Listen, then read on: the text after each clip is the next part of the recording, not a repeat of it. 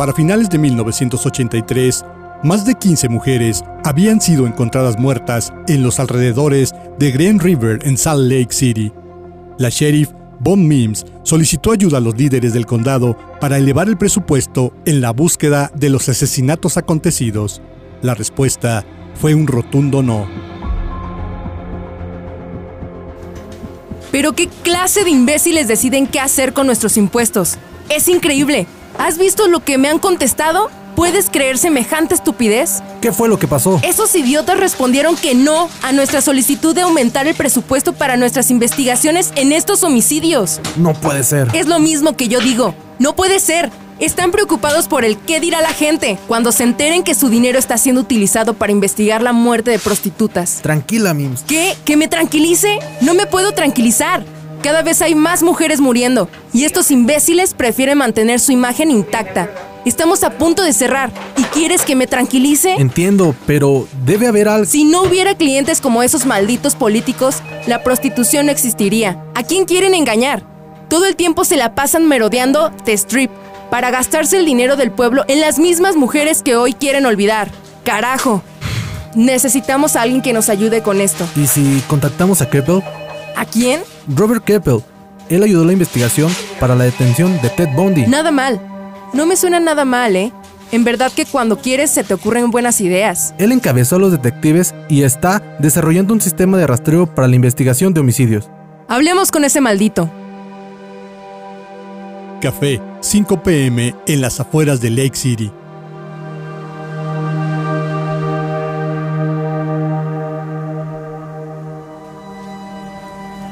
Keppel, ella es la sheriff Bond Mims. Buenas tardes, Keppel. ¿Qué tal, Mims? ¿Quieres algo de tomar? Café, gracias. Bueno, iré directo al grano. ¿Has escuchado algo sobre los asesinatos en Green River?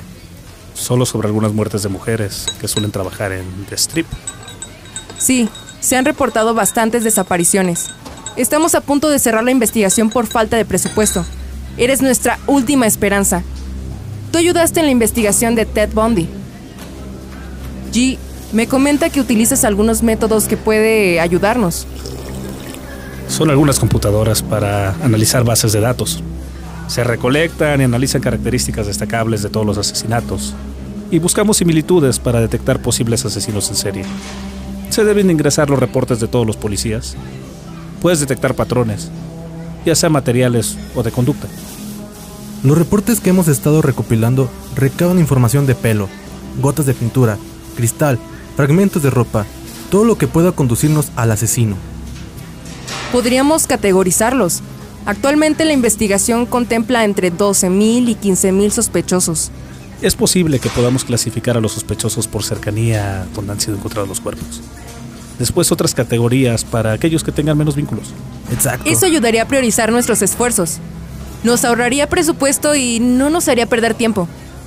Cuando comenzaron las investigaciones, el asesino de Green River tomó mayor notoriedad en el ojo público, lo que hizo que Ted Bundy, sediento de reflectores, quisiera cooperar con la investigación. Recibí una carta de Bondi. Dice que quiere cooperar en la investigación. Es infeliz. Solo quiere más fama. No me da confianza. Ni a mí. Pero supongo que no perdemos nada. Posiblemente podríamos armar un mejor perfil de búsqueda de nuestro asesino. Sí, tienes razón. Hablaré con él.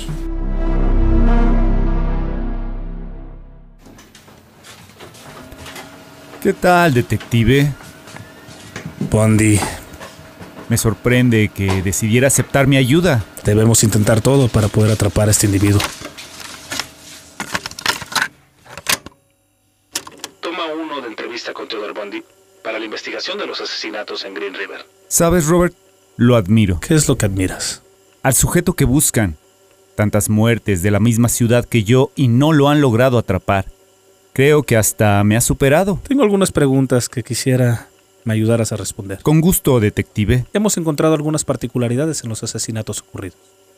La mayoría de las víctimas han sido prostitutas. Muchas de ellas parecen pertenecer a The Strip. Puf. Baja categoría. Asesinar prostitutas es de lo más fácil. Hmm. ¿Explica cómo? Nadie reclama sus muertes. Lo difícil no es matar, sino desaparecer los cuerpos. A mí no me preocupaba eso, pero parece que a este tipo no le gusta jugar en las grandes ligas. Aún no explicas por qué matar prostitutas es sencillo. Las chicas de The Strip están casi muertas. Nadie las va a extrañar. Están en un juego de niños. Es increíble cómo no lo han atrapado. Lo único que hace es salir por la solución más sencilla. Se ha determinado que muchas de las víctimas han muerto por estrangulamiento. También detectamos algunos signos de agresión sexual. Es un asesino de control poder. Muere por controlarlas para poder hacer con ellas lo que les plazca. Aunque en este caso las mata. Muy básico. Yo lo habría hecho más interesante. No estamos aquí para hablar de ti, Ted. Me pareció pertinente hacer algunos comentarios puntuales para dar con el asesino. No podría decirle mi compañero de profesión porque no somos iguales. Él es un simple, vulgar inmoral. Llamamos peligrosos a los que poseen un espíritu contrario al nuestro e inmorales a los que no profesan nuestra moral. Algunos cuerpos han sido encontrados en medio de los bosques. ¿Eso te indica algo? Falta de imaginación. Por Dios, qué ridículo. Es el lugar más accesible del mundo. Es como si quisiera que lo descubrieran, pero ustedes son incapaces. Creo que esta conversación no nos está llevando a ningún lado. Daré por terminada la sesión. Ok, aunque pensándolo bien, Robert, quizás los está dejando ahí, no para ustedes, sino para sí mismo, y volver cuando se le antoje tener sexo con esos cadáveres llenos de gusanos. Fin de la toma 1 en entrevista con Theodore Bunting para la investigación de los asesinatos en Green River.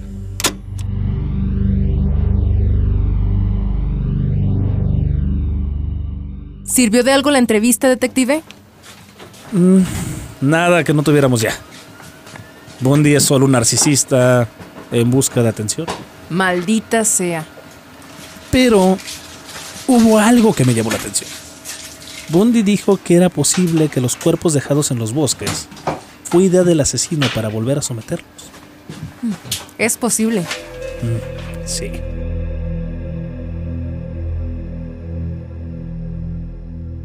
En 1984, la Fuerza Especial pudo obtener una computadora y gracias al programa organizado por la sheriff Von Mims, Keppel y Heath, por fin se logró el primer avance importante en el caso.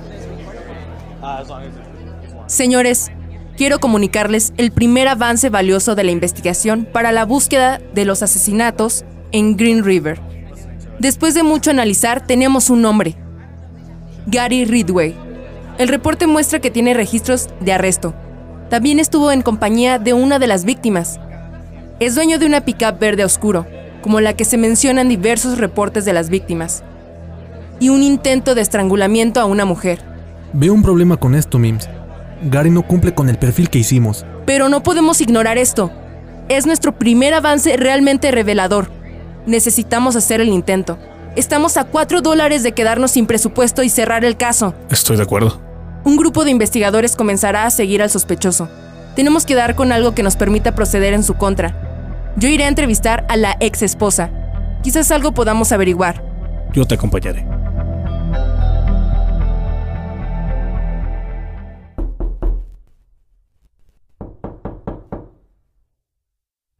Marcia, ¿Sí? soy la sheriff Mims. Él es el detective Keppel.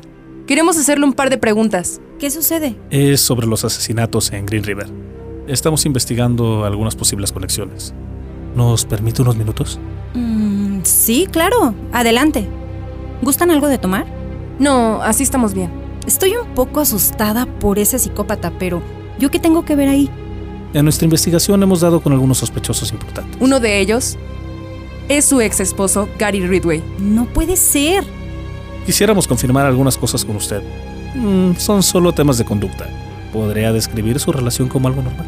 Mm, Si ser considerada una criada en la cocina y una prostituta en la cama es normal, supongo que sí. ¿Sufrió usted algún tipo de petición extraña durante su matrimonio? Siempre fui muy dócil y servil. Cocinaba para él y teníamos sexo cuando lo deseaba. Algunas travesuras sexuales incluyeron excursiones al aire libre, en medio de paisajes salvajes de la naturaleza. Pero cuando di a luz a mi bebé, el tiempo de sexo se redujo. Usted me entiende. Mm, comprendo. ¿Esto hizo que él cambiara de alguna forma? Al principio me pareció un poco infantil su enfado, pero después se puso agresivo. Comenzó a atarme y a mordazarme. No lo pude aguantar, por eso mejor me divorcié de él. Tenemos aquí algunos lugares donde las víctimas han sido encontradas. ¿Alguno le parece familiar? Mm, a ver, déjeme ver. ¡Oh, por Dios! ¡No puede ser! ¿Sucede algo? Son los lugares a los que Gary me llevaba a tener sexo. Creemos que el asesino dejaba a las víctimas ahí después de matarlas para luego volver a practicar necrofilia con los restos. No puede ser. Discúlpeme, perdón, me retiro. Quiero vomitar. No la molestamos más. Nos retiramos. Es suficiente. Con esto podemos detenerlo. ¿Estás segura? Lo haremos. Ridgway fue arrestado, su casa fue investigada, pero no se encontró nada que lo relacionara con los crímenes. Para su declaración, se ordenó que fuera conectado a un detector de mentiras, pero él se mantuvo sereno. Lo único que se logró para conectarlo con los asesinatos fueron restos de pintura para auto que se encontraba con las escenas de los crímenes. Muy bien, Ridway. Supongo que no hay forma de relacionarte con esto. Hmm. No pondré cargos en tu contra. Sin embargo, tomaremos muestras de tu saliva y cabello. Después de esto, te puedes ir. Pero, Mims. Detective, Hasta nunca. Pero, Mims. ¿Qué acabas de hacer? ¿Cómo lo dejas ir sin cargos? no vamos a poder ganar en la corte. No tenemos nada. Si sale inocente y lo volvemos a detener, no podremos enjuiciarlo por los mismos crímenes. Tendremos que esperar a tener pruebas más contundentes. Ridgway se había escapado de nuevo. Durante los próximos 10 años, el caso del asesino de Green River se convertiría en el más grande sin resolver del estado de Washington. Menos cuerpos se comenzaron a descubrir y la opinión general fue que nunca se sabría quién fue el autor de tan atroces sucesos. Hasta que en el 2001 se reabrió el caso para hacer uso de los nuevos avances de la tecnología para el ADN. Los resultados del laboratorio determinaron que el semen encontrado en las primeras tres víctimas pertenecía a Gary Ridgway. Se le encontró culpable de asesinar a 49 mujeres, aunque posteriormente confesó haber matado a más de 79.